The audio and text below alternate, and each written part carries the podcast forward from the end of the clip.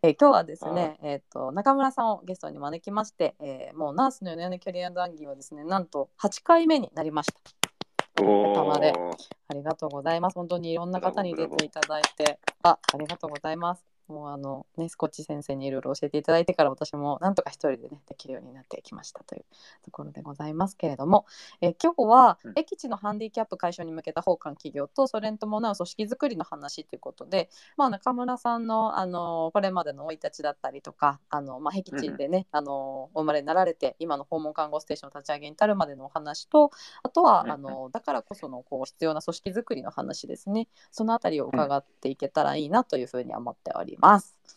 はい、よろしく今日は、はい、もう夜多分超えると思いますけど。あ、嘘ですよ。はい、ちゃんとあの事前に あの、はいオンタイムで終わりますということは、ね、釘を刺しておきましたので、うんはい、言ってましたね。はい、あいたはい、あのまあジストリーの紹介からちょっと最初にさせていただければと思うんですが、あ、はいももさんは先日あれですね、お話しされてた方ですね。はい。中村さんが。はい、はいあの私たちあのこのナースの4年のキャリア談義通称4というふうに呼んでおりますが、えージストリーがあの主催をしております。で、えーとまあ、最初になんでこれをやっているのかっていうところからあのお話をさせていただけたらなというふうに思うんですけれどもあの私もと看護師でもないですしあの医療従事者ではないんですよね。ただあのジストリーにま入社していろんな看護師の方にお話をインタビューをさせていただきましてその中でやっぱり看護師さんってすごいこう頑張り屋さんだしこう貢献意欲も高くてあの勉強熱心な方が多いなと思ってるんですけど、まあ、コロナもあったりなかなかなんかこう新しいなんか自分の周りにないキャリアの選択肢だったりとかあのあそういう決断があるんだみたいなものに出会えていないような気がしてですねまあ、それがあって、まあ、こういうスペースの企画であの一人一人の人生をお伺いすることで何かこう看護師の方に気づきだったりというのもあるんだという選択肢をあのお伝えすることができるんじゃないかなというふうに思って始めた企画でございます。でジストリー自体はあの看護師が自分らしいキャリアを描ける社会を作ることをモットーにあのまずは転職のマッチングアプリから今始めている会社でして、えー転職がゴールじゃなくて看護師さん一人一人がなりたい自分になれる仕組みを作るということで、えー今掲げてやっております。まあ、条件だけじゃなくてスキルだったりやりたいこと学びたいことでこういう医療機関さんとマッチが生まれたりあとはこう自分にあなたが必要ですということでスカウトが飛んできたりとかですねあとはこう電話もかかってこないし学びたい気持ちを応援してくれるしっていうようなあの、まあ、看護師さんがあの転職するときにこうお守りのような存在になれるようなですねあのアプリを目指して今日夜奮闘中でございますもう日夜奮闘中ですという言葉があの正しいかと思うんですがもう皆さんが自分のペースで転職活動してあのここで働きたいここで頑張りたい私のやりたい看護をやりたいというふうにあの思えるあの医療機関さんと出会えるような、えサービスを作っていきたいなというふうに思っております。今日は中村さんに、えー、と僻地でのハンディキャップ解消に向けた、まあ、放課の立ち上げと、えーその中で、えー行っている、まあ、組織づくりの工夫みたいなところについてですねお話を聞いていきたいなというふうに思っております。徐々に皆さん集まってきていただいてますね。ありがとうございます。えっと、まずあの質問はですね、あの適宜あのお受け付けしておりますので、何かあのございましたら皆さんあの随時お送りいただければと思います。あのできるだけ拾ってあの中村さんに聞いてみたいなと思っておりますので、よろしくお願いいたします。はい。これ、あれなんですね。僕が質問も答えるバージョンもあるんです。ありますあります。あーすごい。僕、本当に完全にオープンなんで、はい何もかも中村さんは答えちゃうんですよ。NG はございませんということで、あのあーあるかもしれないけど。あのね、あの会社のね、あのまあ決算だったりとか、あのもろもろも全部開示されてるっていうそのあたりの組織づくりについてもちょっと後ほどお伺いしていきたいなと思いますが、あの改めまして中村さん、今日はよろしくお願いいたします。いえ、こちらこそどうぞよろしくおはい、願いいたします。願いします。まずはあのじゃあ自己紹介をお願いしてもいいでしょうか？はい、えーっとですね、どっから言えばいいいいですかね？えっとじゃあ、まあ、あの、はい えっと、栃木県で、栃木県の那須塩原市という、あの、なんて言えばいいかな、あの、県、あの栃木県の中ではね、県北ってよく言われる地域なんですが、はい県のあの北側、うんうん北部地域、まあ、福島にちょっと近いっていうところに位置してますね。はい、で、そこで、あの、えー訪問介護と訪問入浴、そして居居宅介護支援、そして、あと、訪問看護うんの、えー事業を展開しております。で、あ今年の9月からあの、えっと障害者の就労支援というのを始めさせていただいております。えーワンオアエイト合同会社を経営してます中申します。皆さんどうぞよろしくお願いいたします。はい、よろしくお願いいたします。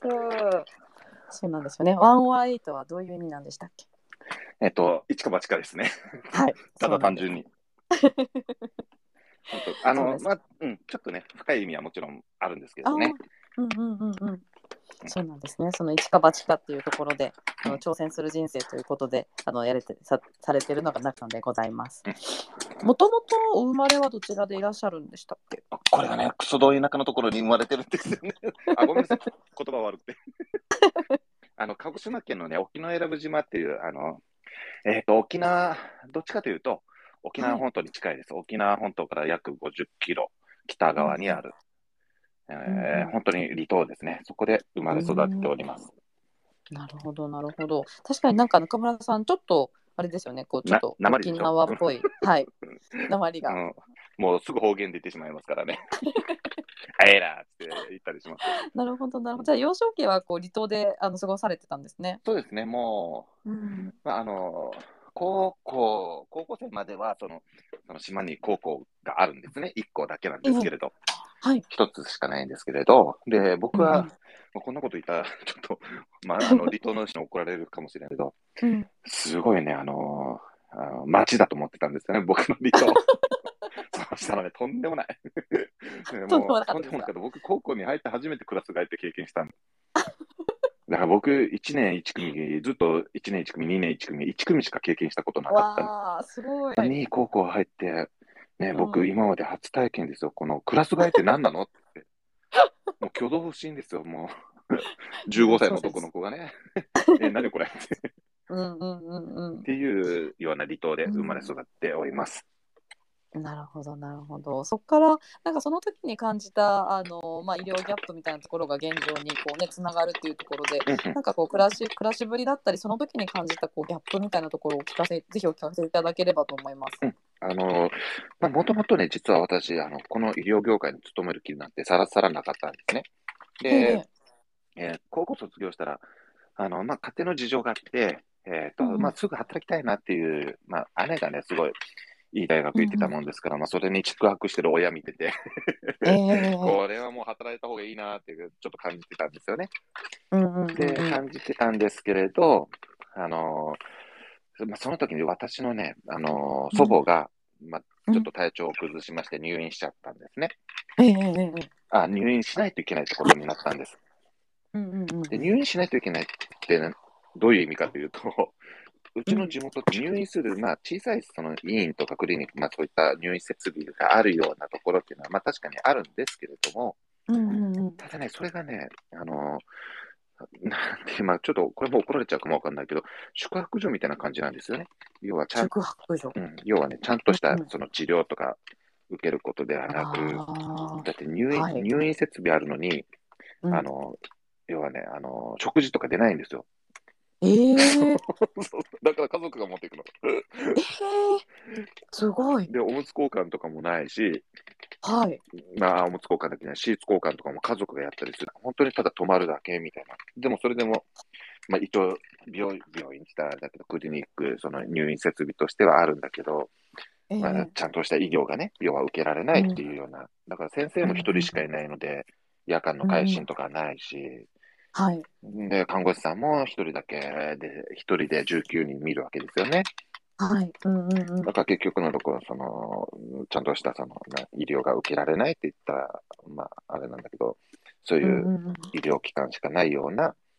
ところで育っていって、で、私の祖母がその入院を勧められたときに、うんうんあの先生がね、やっぱり、まあ、ここじゃこういうことしかできないから、うんうんあの大きい病院紹介してあげるよと。そしたら、それは鹿児島本島、まあ、先ほど私、あの沖縄本島から、えー50キロぐらい離れてるって言いましたけど、今度は鹿児島本島だったら500キロぐらい離れてるわけですよ。ええはい。そう、鹿児島県なのに。はい。遠いです。そうう。ん、で、そしたら飛行機使っていかないといけないわけですよね、病院わけ病飛行機。病人を運ぶわけですから。はいそ。したらその当時飛んでいた YS11 っていうプロペラ機があったんですが、はい。そのプロペラ機は運ぶもちろん設備もないので、はい。あの、すごい苦しい心臓の病抱えたおばあちゃんをね、あうんのプロペラ機にガンガンガンガン揺れさせて乗せるわけですよ。これはやばいだろっていう、はいそういうような、あの、まあ、地元に、まあ、住んでまして、で、ええ入院させないといけないけれど、あんたのところ中村君のおばあちゃんどうする？これ、まあ、要はこういう危険性もあるよと。で、うん。お金もかかるし、でまあ、それでも鹿児島の病院行って治療してもいいけど、まうん。あ、あの、こっちにいる選択肢もあるよっていうような、なんかでもちょっと違くないって僕こう 思ったわけですよね。そうですよね。ねなんでこれ治療、医療を受けるのに、僕うん。まあ、要は僕なんかはそういう選択肢しか、ね、逆に言うとないんだろうって、うんすごく不思議だったんです。うんうんうんうんで、そういう、そういう経験があって、うん。いや、な、な、なんなんでってしか本当に、ただその時はもううん。何の知識もないですからね。え、うん。ななんでばあちゃんこんな、こんななのっていう、もうただただそれだけで。うん。うんうんうんで、それで私、その沖縄に、まあ、その時は、あの、介護の道を進もうと思ってまして、その、父がね、あの、うん。要は、さっき言った病院の中であの過ごしていると、私の父方の母だったので、うん。あの仕事を遅くまでやって、え7時、8時、9時ぐらいまで、夜の9時ぐらいまで仕事やって、んで、その後病院に行って、ばあちゃんお風呂そこから入れ始めて、ああ、すごいな。たまりにたまったおむつね、あの、おむつ交換されてないので、うん。それを交換しに行ってとか、はあもうばあちゃん弱ってるわけですよね。ねそういったものを見てて、介護士がいないんだ。でもその時看護師っていうことにちょっと注目が僕ができてなくて、あ介護士がいないのかということで、介護士にちょっと舵を切って目指そうと思って、へえ。で、介護士になるべくして沖縄に渡ったっていう経緯があるんですね。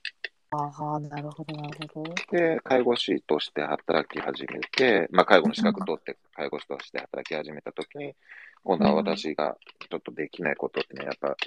あのーすごく感じることがあって、ここでおじいちゃん、うんおばあちゃんたちのお尻上げること、あ上げられる筋肉がついたら、もっといい人生を、また入院期間ももっと少なくなるんじゃないかっていうような、そういったところから私、実は理学療法士っていう資格を持ってるんですが、そういった資格も取ったり、あとは、まあちょっといろいろ学び始め、面白くて、勉強あれだけすごく嫌だったのに、市役所に勤めて介護課に入ったりだとか、えあとはー、、市役所に。はい。もう介護圏の中枢にいましたね。ええ、そうなんですね。そうなんですよ。私、こうやってチャラチャラしてますけどね、実はお堅い仕事。夜、ビールばかりあるので、いやなんか結構衝撃ですね、そのまあ、鹿児島のね、さっきのお話ですけど、なんか家族は結構な選択を迫られるんですね。そうそうそうそう。で、それがね、うんでもね、日常なんですよ。ええだから、日常。でもそれが当たり前となってるから気づかないんですよね。うんうんうんうん。で、たまたまその沖縄にいるときに、まあ僕も、その離島、そして医療従事者のちょっと端くれっていうところから、離島のやっぱり医療っていうのに興味持ち始めて、うんうん。で、離島医療を学びたいなっていう、まあ、そこからまた今度は沖縄のその離島の医療に全部ちょっと回ってみようと。うん。で、沖縄県の離島は全部ほ、ほぼ全部、全島回って、どういう状況なのかっていうのをまあ研究したり、うあとは、まあ、それこそ先生について学んだり、で、また、そういう公務員というコネクションもあったので、まあ、いろいろ、あのー活用させてもらって、勉強させてもらった。ら、うん。これはしん、もう調べれば調べるほど、うん。これは深刻だなっていうえのが、え本当に分かり始めて、ええですよなるほど最初は異常さんにも気づかないもうそれが当たり前だった、けど。まあでも島の方たちはもうねでも知らない限りはもう皆さんそういうもんだって思ってるわけですね。そうそうそう。それが、ねそういうことですよねうん、僕なんかの島だけじゃなくて、沖縄の離島とか回ることによって、いや、これはちょっと、まあ逆に私たちの島よりも、うんうんまあ変な話、ちょっとひどいようなところもあるわけですよ。僕なんかの島はね、あのー確かに先生、ドクターいるんでいいんですけれども、ええ例えばね、まあ、あこれ名前言っちゃダメなのか、あの、沖縄のある離島、離島とかは先生もいないから、うん。あの、昔でいう福井って言ってね、あの、お医者さんの免許持ってない先生、ああ唯一許されてたところがあったんです。うんうんうんうんね、戦後の名残で。うんうんうんうん。で、その、あ、異界法だ、ごめんなさい。福井じゃなくて、異界法っていうのがいて、その異界法が治療をしてたり、で、またね、うん。副官っていうのがいて、准官の、ええ准看護師さんのさらに下の資格で、あの、うんかあの医療的なその行為ができる人がいたりだとか、うんまあ、そういうのを目の当たりにして、うんそういうのが離島で必要なんですよね。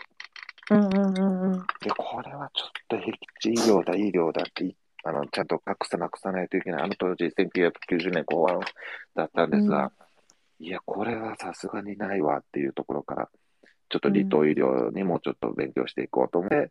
ぐっとのめり始めたっていうのがきっかけ。なるほど。じゃあ今そのいらっしゃるえっと塩那須塩原。那須塩原ですよね。はまあそのまあちょっと環境は違うけれどもまた違ったこう僻地というか医療ギャップがすごい大きいエリアってことですかね。うん、あの、まあうん、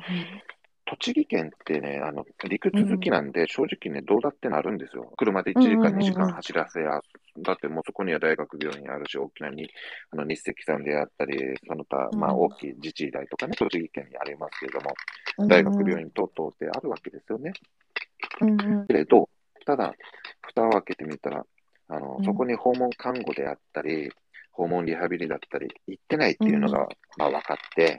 うんうんで、衝撃的な事実が分かったんですが、僕、起業して7年目なんですが、その7年前っていうのは、うんあの、県の特例で、あの、県境のところっていうのは、茨城県とか他の県の事業所さんが来ることを OK してたんですよ。へいやえ。、こんなことってないでしょって。うんね なんかおかしいですね。そっちに依存してる感じの。そう、それ、うんそういうのをちょっと知って、うん。いや、誰もやらないんだったら、ちょっと私がやるわっていうことから、あの、まあ、うん。起業に至ったっていう背景もあるんですうね。ん。なるほど。実際今はこうその、えー、那須塩原でこう、なんていうんですかねどのくらいの従業員数がいらっしゃってこうなんかこう僻地を回る訪問看護ってなんかこうどんな特徴があるの？こう、まあ、僻地の医療ギャップを目の当たりにしたからこそ立てたその、うん今の事業所の特徴とかがもしあれば聞いてみたいです。えっとね、今、従業員的に言うと、30人行ってるか行ってないか、あれ、行ったのかな、うん。いや、僕、あの、もう今、職員に任せてるんで、職員の数、総数、うん。ちょっとごめんなさい、はっきりとした数を覚えてないっていうか、知らないですけれど、多分ね、おそらくそれぐらいは行ってるはずなんですね。まあまあ、でも、少少数精鋭です、そういった部分で言うと。で、少数精鋭でされさせてもらってるんですけれども、で、うん。少数精鋭でどうしてそういう、あの、遠あ僕なんかもそのへ僻地の中でも山間部であったり、それこそ県境のところって、あの、まあ、回ってあの動いているんですけれども、で、それがどうして可能になってるかって言ったら、多分おそらくツイッターで私のツイッター見ていらっしゃる皆さんご存知だと思うんですが、かなり ICT をめちゃめちゃ、その7年前からどんどん導入してるんですね。うんうんうんうんうん。で、その隙間時間のその効率をどんどんどんどん上げて、うんうんで、その少ない人数でか、でかつその遠方地、うんまあ、僻地にもどんどんどんどん行けるようなシステムっていうのを最初からうん取り入れてるのが特徴かなと思いますね。うーんちなみになんかお宅こう家から家のなんかこう距離感というか移動時間ってどのぐらいあるんですか？あえっとね、1日の総うん総移動距離でいうと200キロ超えてるものがいますよ。200キロ 200キロ超えてる。だから鹿児島から僕の離島のあと半分ですよね。えー、それを一日どどういうどういう状態ですかそれってなんかねどういう。あんまりイメージができなくて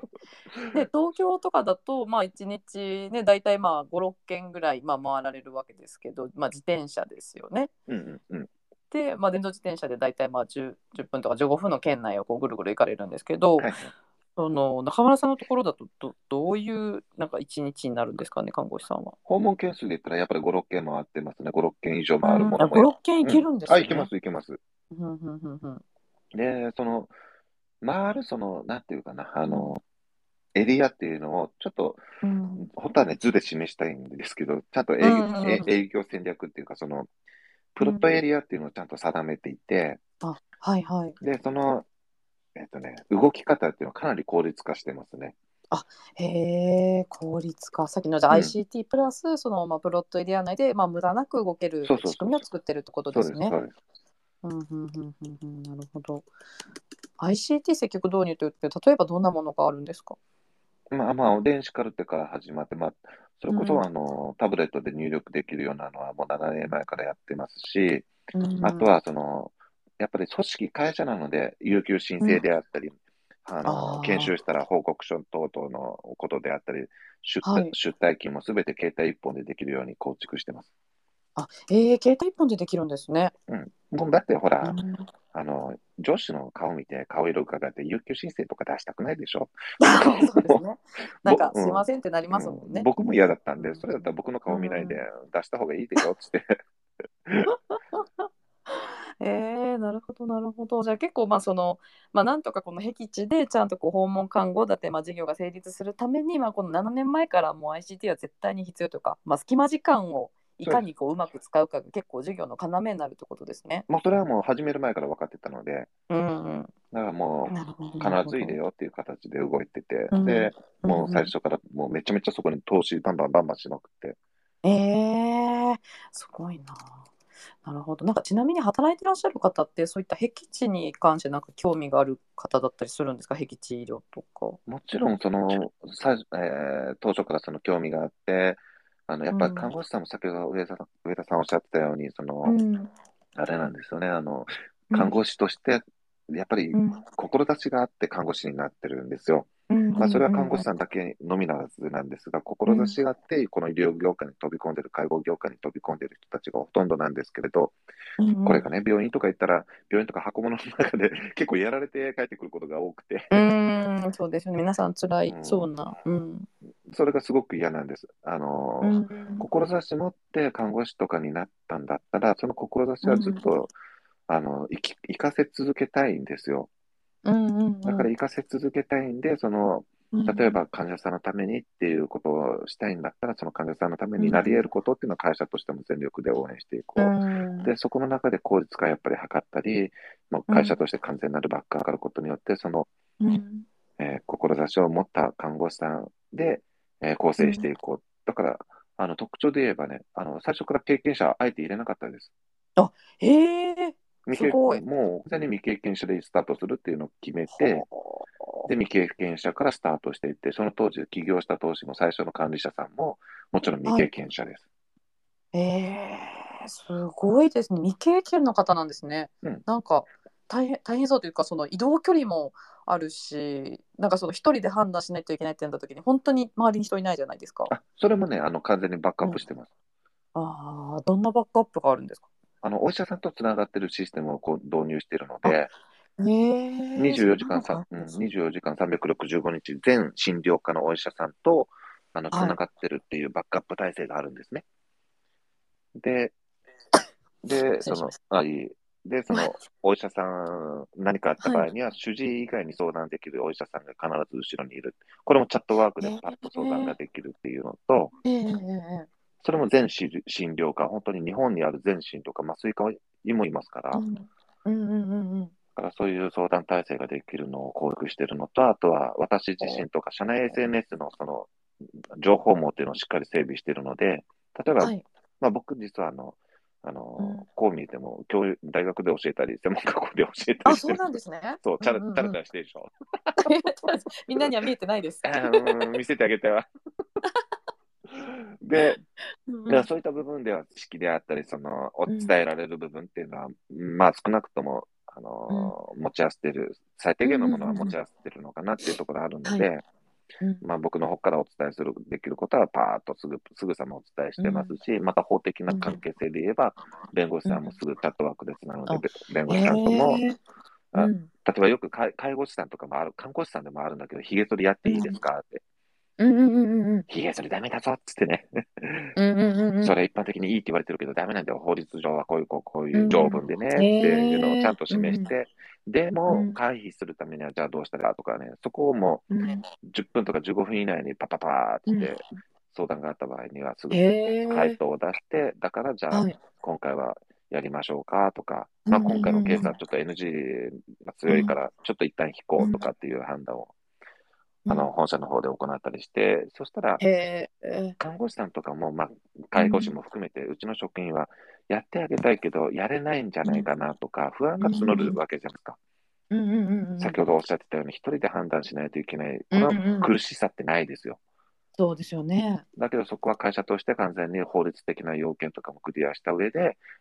完全に近い形で回答を出していくので、そしたら職員さんってやっぱり安心する要素っていうのはすごく、へえ。じゃあそのまあ遠隔というかね人にこうなかなか会えない中ですけど絶対に専門家と即座につながれる環境がもう多方面っていうことなんですねはい現状は。24時間365日でつながってます。へえめっちゃ安心ですね。うーんと思ってますけどね、職員どう思ってるかわからんけど。ちなみに今ですねうんあの聞いてくださってる果汁組さんナースの方なんですけどあの異回保ドラマで拝見させていただきましたちょっと質問をいただいていて、はいはいはい。あの僻地僻地医療で住み慣れた土地で最後まで暮らしたいという方との関わりで大切にされていることをお聞きしたいですということで何かあればあのお聞きしてみたいです。あの僕なんかの主観にとらわれるなというのは、これ職員に絶対に伝えてます。うーんなので、うんあの、ご質問いただいたように、実はね、あの、畳の上で死にたいとおっしゃられる、あの、利用者さんって結構多いように見えて、で、うん。でも実は僻地の中でも、いや、自分は病院で最後は行きたいなっていう人も、うん。突然やっぱり現れたりするんですよ。うんうんうん。僕なんか一生懸命在宅医療させてるのに、あ、病院かい！っていうこともあったりするんですけど、別に病院が悪いとかそういうわけじゃなくて、うんうんうんうん最後、その最後のやっぱり、どういったところに住んでいても、最後の選択権っていうのは、うんやっぱその利用者さんというか患者さんといいますかね、そういった方が、うん。その方々にあるわけなので、僕なんかの価値観が優先されないようにっていうのは、すごく気をつけてます。へえ、なるほどな。ありがとうございます。果汁さん、質問ありがとうございました。あの皆さん、ぜひぜひご質問いただければと思います。えっと、そしたら、まあ、僻地というところで始めて、ちょっと今人数が増えてきたので、ちょっとおさらいをすると、まあ、離島で育って、えっと、今、あの、栃木のね、那須塩原っていう、まあ、結構な僻地で、そう移動距離が200キロになるような、あの、スタッフさんもね、いらっしゃる中で、あの、まあ、ICT をしっかり7年前から、まあ、ちゃんと導入して、えっと、まあ、いかにこう効率化するかというところで、こう、事業をね、中心に置いて、あの、されてたわけなんですけれども、まあ面白いのが結構未経験の方だけでこう始めたっていうところですね、なんかこう未経験の方だけでなかなか成り立たないような気がするんですけれども。なんかこの未経験だけで始めたのってなんかなんなんかどうでしたか？あどうでしたかっていうのは、なんか実際にそういう方を採用してこう7年前事業スタートしたわけなんですけど、うんうんうん、なんか良かったですか実際？ああの全然多分いいんじゃないかなって僕の中では思っていますね。うんうんうんうん本当その未経験でその集めた理由っていうのが、やっぱり凝り固まった考え方になっていただきたくないんですよ。うんうんうんうんで、我々の場合はその訪問看護っていう部分なので、うん相手のその、僕も本当によく利用し、あの、職員、うちの職員には全体に話をすることなんですが、相手のその自宅の、あの、敷居をまたがしてもらうんだぞっていう意識を持ちなさいっていうのは、もう常々言うんですね。うんうんうんなので、今までは看護師さんも含め我々でその病院の中に来ていただく、その箱物、施設とか箱物の中に来ていただくので、箱物のルールの中に従ってもらうことが多かったんですが、うんうんうんうん。そうじゃなくして、その、我々が今度は、その、相手の箱、要は相手のは方の箱物の中に伺うわけなので、うん。これ固まった考え方、いや、このケースはこういうことだよって、うんうんうんうん。自分のその経験談だけ語るような職員って正直僕いらないって、もうはっきり言ってます。うんうんああそうですね。もういらないんで、うん。だからもう未経験という、その、要は未経験っていうのは逆に言うと柔軟性がすごく高いので、どっちにでも合わせられる。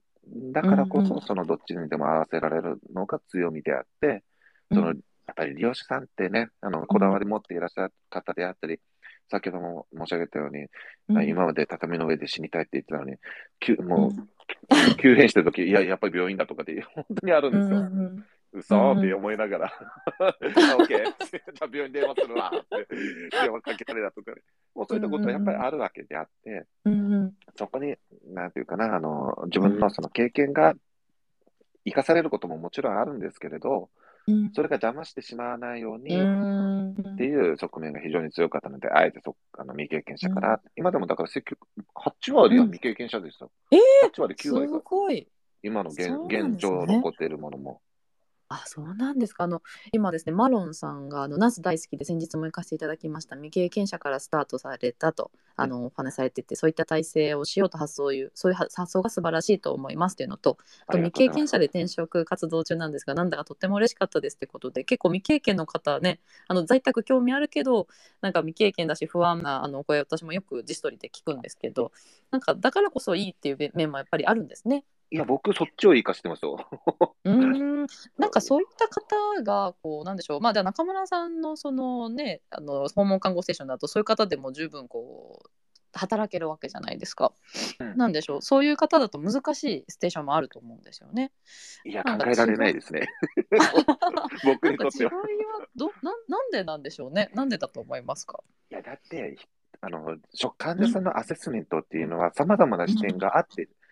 ああるべきなんですよ。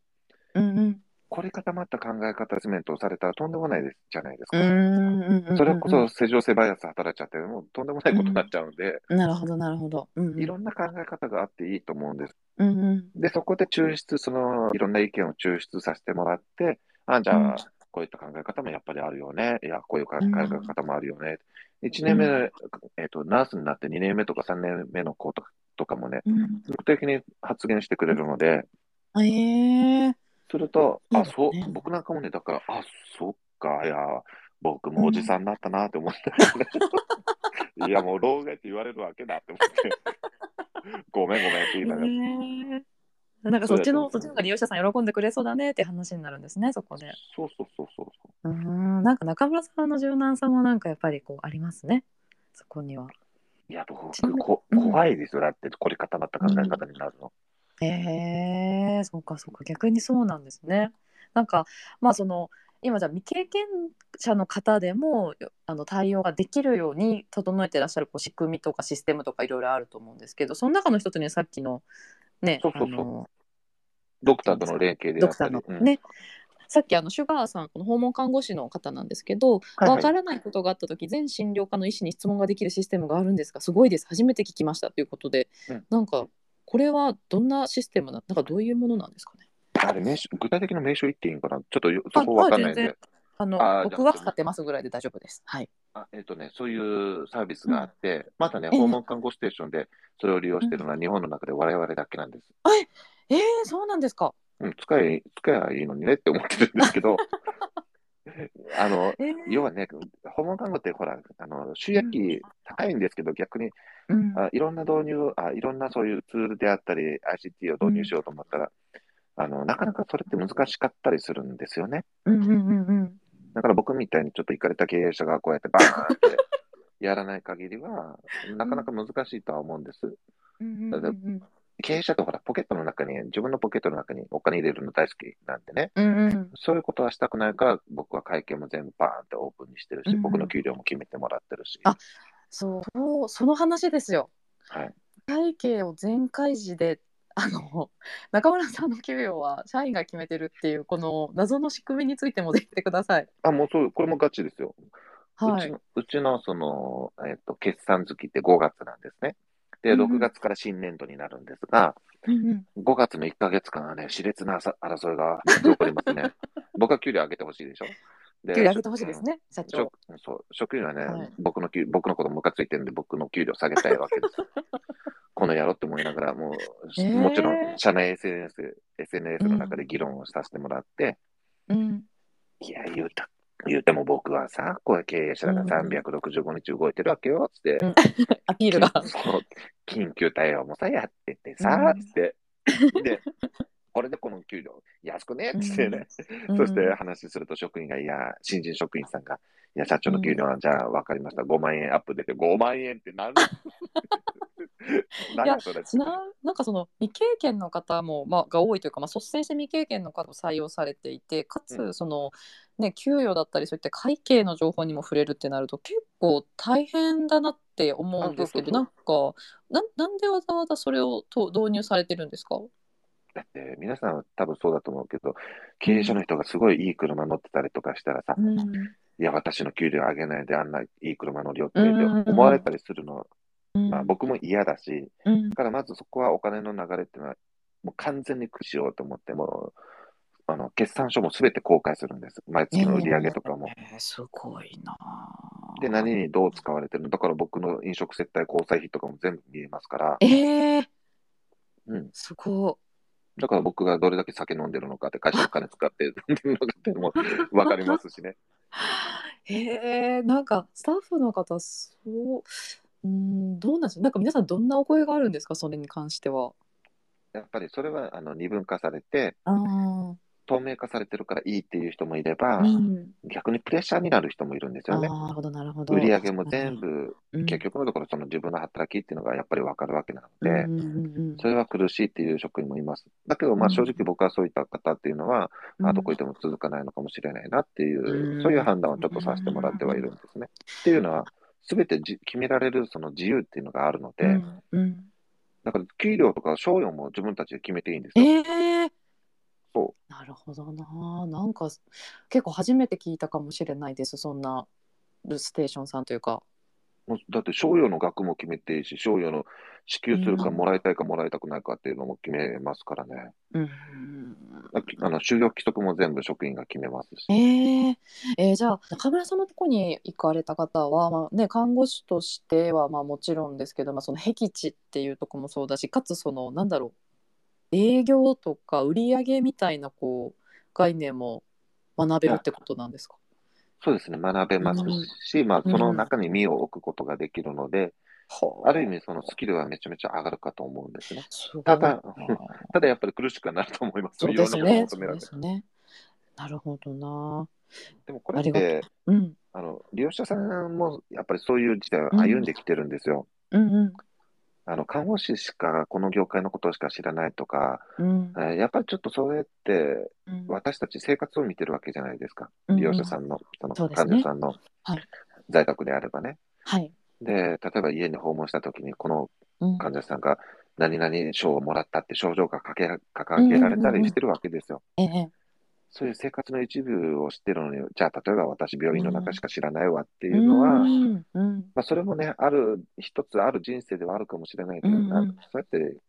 生活のいじるんだったら、うん世の中になってる、成り立ってる仕組み、会社も世の中の組織の一部なので、うんなんかそういったものをやっぱり知ることによって患者さんとやっぱり共感できる部分っていうのはこういったところにあるんじゃないかな。そこに役立てられるんじゃないかなと思ってやってますね。めっちゃ素敵です。まあ、だってそれが自立、本当の意味での,、あの律するっていうところの自立ですからね。自律的な人が生まれますねその環境にいると。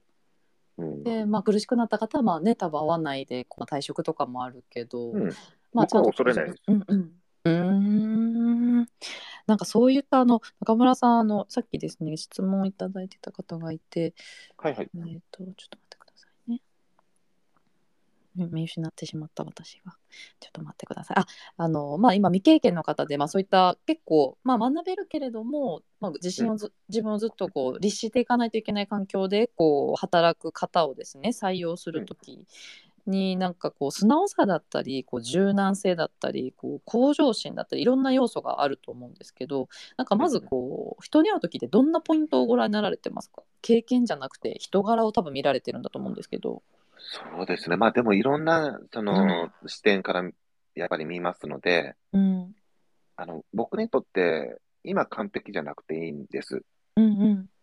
あのまあちょっと言葉表現難しいんですけど、ん。でこぼこあって全然いいんですよ。えー、素敵だってうん。それぞれ思ってるもの違うわけじゃないですか。うんうんうん。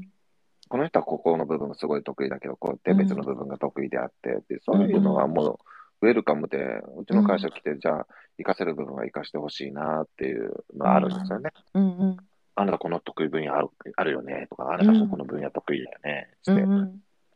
だからそういったものはどんどんどんどん活かしていただきたいな。うん。だから、まあ、完璧じゃなくていいし、うん。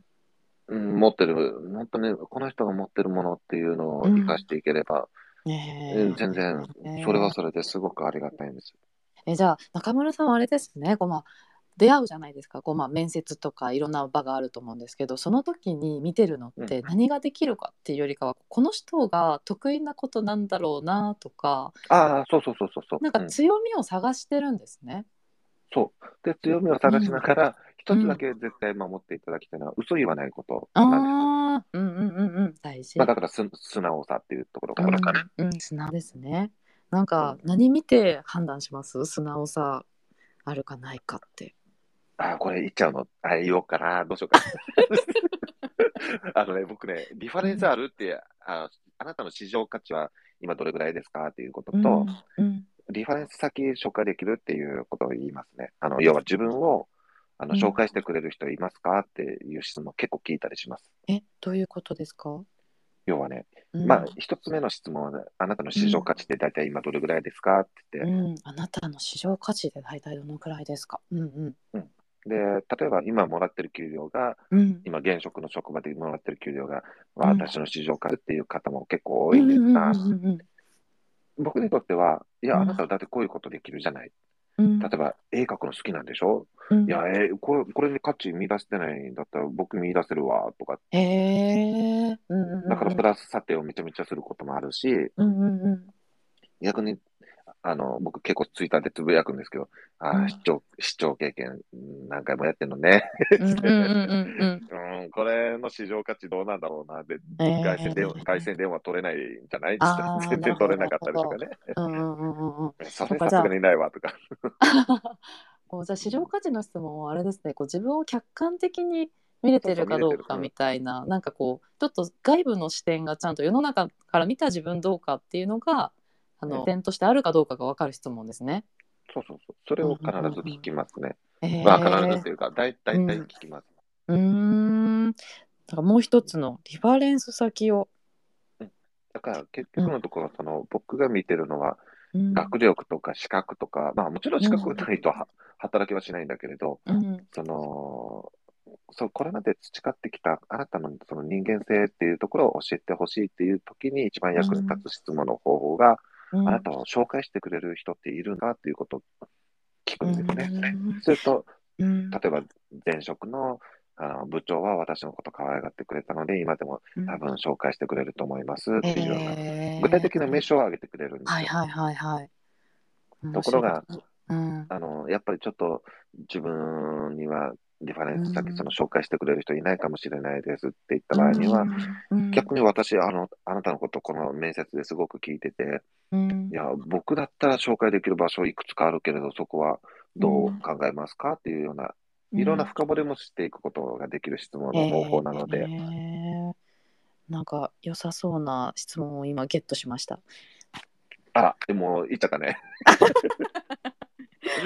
いやいや全然大丈夫ですなるほど。ありがとうございます。こうまあじゃあ未経験の方でもまあそういう強みを見出して、まあ、得意とか不得意はもちろん人間絶対にあるから強みを見出してただ絶対守ってほしいのは素直でこう嘘をつかないことでそういう人たちをこう入れていってで、まあ、目線をこうねしっかりこう売り上げだったりこう会社を作る組織を作るっていうところにこう向けさせてでこう組織づくりをされてるのがこう今の会社ってことですね。そう。だって職員が会社を作ってるんだから、うん。その職員が歯車にやっぱりなってもらう、強い歯車になってもらわないといけないので、うん。うんうんだから育てる部分はもうすごくお金投入して育てますし、へえなんかどんなことされるんですか？もういろんなところ連れ連れ回しますよ。連れます？もう例えば？もう例えば海外出張にも連れて、私えのこのー、す間ごい。一緒行くかって言って連れて行ったりだとか、あとはちょっとした研修会、僕が持ってるやっぱり、僕、ほら、社長さん同士のつながりとかあるじゃないですか。うんうんうんそういったところにも積極的に一緒に行ってもらって、それと、うん。やっぱり観光の世界だけしか知らなかったものっていうのが、うん。その世の中を知るって今ね、うんうん。例えば名刺の渡し方一つに対してもうん。あるわけですよ。だって訪問看護の世界って担当者会議とかすることやっぱりあるので、うんうんうん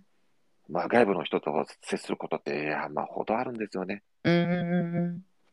そういった教育的な部分っていうのはもう本当に現場、OJT ですけれども、現場をも含めて一緒に経験してもらったりだとか、うんうん。そういったことも行いますし、また研修会があるんだったら、もうどんどんどんどん会社のお金で出すから行っていいよって、しかもそこも給料出しますしね。うんうんうんうんうん。すごいな。あなんかちゃんとこうお金かけるとこしっかりなんかこう決めてらっしゃるんですね。あだからそこはね、僕、教育機関にいるからです、多分ああなるほどなそこがつながるわけですね。と思いますね。うん、なるほど、なるほど、ありがとうございます。なんか結構特徴的だなと思ったんですけど、今こう、なんでしょう、か活躍する人材とか、こう僻地でそういう環境で活躍する人ってどんな人なんですか、こう、会う人というか。うーん、これは、なんか、絞れるかって言ったら絞れない気がしますね。うんうんうん僕の予想を外してくる職員さんとかもいますし、おおって、正直いるんですよ。この子多分もう2週間とかしか持ったないだろうなと思ったら、うんいや、3年いるやんけ、とかね。頑張ってんなーって、へーいう子もいますしね。うんうんうんうんうん今日、今日なんかもちょっとツイッターに上げさせてもらいましたけど、うん僕が車で出ようとしたら、うん。テーブルから、なんやと思って、窓開けて一緒に、じゃあ写真撮ろうや、つって撮ったと思いましたしね。まあ、いろいろいますよ、本当に。うーん。ありがとうございます。なんか中村さんのなんかこう人に対する考え方みたいなのがこうベースにねおなんかあるんだろうなと思うんですけどなんかこう違いを受け入れなんかこうよりすぐりのこう精鋭を揃えるっていう感じじゃなくてなんかやっぱ凸凹があるっていうことが前提に出るのがすごい私聞いててなんか嬉しいなと思っていて。だって僕、うん、僕がデコボコありすぎるからね、一人。であそうか日本一ダメな経営者をって書いてらっしゃいますもんね自己紹介ね。うん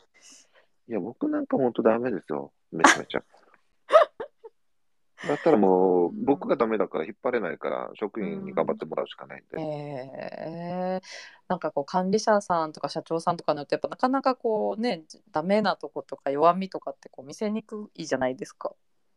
そんなことないですか？いや、僕全部オープンだからな。本当に。オープンしすぎてまずいなって思う時もありますけど。やりちょっと出しすぎたかなみたいな時もまああるうん、ありますあります。あれって。うんなるほどな、ありがとう。なんか今あのこうジストリーのこのまあ夜なキャリ聞いてくださってる方の中にはこう転職活動中だったりとかいろんなこうキャリアについて考えられている方いらっしゃるんですけど、こうはい中村さんから見てね看護師さんだり今こう未来を考えてる人たちに何かこう伝えたいことって何かありますか？うーん、そうですね。やうんっぱりあの、僕の会社のあの10分っていうのがあって、十分。はい。まあ、うん。あの、訓訓示じゃないけど、そういうのがあるんですね。うんうん。それの中に、あの、うん。まあ、摩擦は恐れるなっていう話があるんですけれども、うん。あの船って波風なあの立たないとというか、あのん。波じゃ進まないんですよ、うんうんうんうん。絶対に。うんもう無状態では船って逆に進まなくて、うんうん逆逆風でも実はうまくその方を操作することによって船って進むんですよね。はい。ジグザグでまっすぐ進むことができるんです。船って面白いでしょ、逆逆風吹いてるのに前に進むんですよ。うんすごい確かにな。だから、そのうん転職とかのね、うんすごく困難な道ってたくさんあると思うんですけれど、うんうんでもやりたいことを目指してやっていくことって、やっぱすごく重要なうん。うんことだと思うんですね。うんうん。でも、各有、まあ、僕も正直転職ってやって、やっぱりやってますし、うん。あの正直ね、失敗したところも たくさんあります。えーたくさそうなんね。たくさんじゃないけど、うんあーそこダメだったなうん。っていう、まあありますよね。うんやっぱりあるんですよ。うん。だけど僕なんかにも、あの、経営者の僕が言うとさ、ちょっと矛盾してるかもわかんないけれど、うん。あの、仕事をすること、あの、するっていうか、選ぶことができるっていうのは憲法で保障されてる権利の一つうんなんですよね。うんうん職業選択の自由っていうのは。うん。だからもうそれをしっかり、やっぱ謳歌してもらっうん。もらった方がいいし、もう謳歌するためにはいろんな苦労苦難って逆風もあるでしょうけれど、うん。だけど自分がやりたいと思うことは、やっぱうん。断固としてやりてほしいなって思いますね。ねえやりたいことがねそうですよね、うんそれを叶えるのが人生ですもんねきっと。うん、と思うけどね、うん私は。ありがとうございました。えっと中村さんの話多分皆さんね聞きたいこといろいろあると思うんですが中村さんは意外とあのフランクにいろいろとお話ししてくださるのでぜひあの直接ご連絡などいただいても大丈夫かとオープンよ。めちゃめちゃ。はい、ありがとうございます。じゃあ、ちょっと残り5分というところで、あの皆さんの今、あの佐原さんからのご質問いただいているのをあのいただきつつなんですけど、他の方ももしご質問があれば、あのぜひ今のタイミングでお送りいただければと思います。で、えっと、あとですね、今皆さん、あの最後にご退出をする前にですね、アンケートにご回答いただきたいと思っておりまして、えっと、足立さん、アンケートをアップしていただいてもいいでしょうか。あのこの企画をですねできたらこう長くこんな感じであの私今日はあの中村さんの話この間聞いた話よりめちゃくちゃ あの浸透というかあのめっちゃいい話聞いたなっていう感覚が今あるんですけどあのこういった話をですね今後も聞いていきたいなと思ってますので皆さんの感想だったりとかあのどんどんどんどんお聞かせいただければと思います。そしてあの転職サービスをね私たちもあの転職アプリですねあの作っているのであの看護師の方で転職をご検討されている方はぜひあのジストリダウンロードしていただいてこういう素敵な医療機関さんにぜひ会っていただけると嬉しいなと思っておりますので皆さんアンケートの方ご協力をお願いいたします。足立さんは挙げてくれたのだろうか。はい、では、えっと、足立さんがきっと挙げてくれているという前提で、あの原さんの質問ですね、ちょっとお答えいただければと思っております。えっと、はい、中村さん、えっと、佐原さんですね、質問です、うん、えー、市場で紹介してくれる人の話がありましたが、えー、その回答のうちで、こういう回答は NG だわっていう、なんかこういう返答来たらちょっと難しいかなみたいなのってありますか？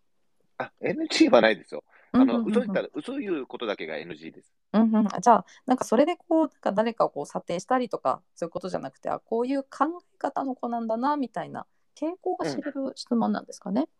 まあそれもありますし、たまにね、うんうん、嘘言う子がいるんですよ。えー、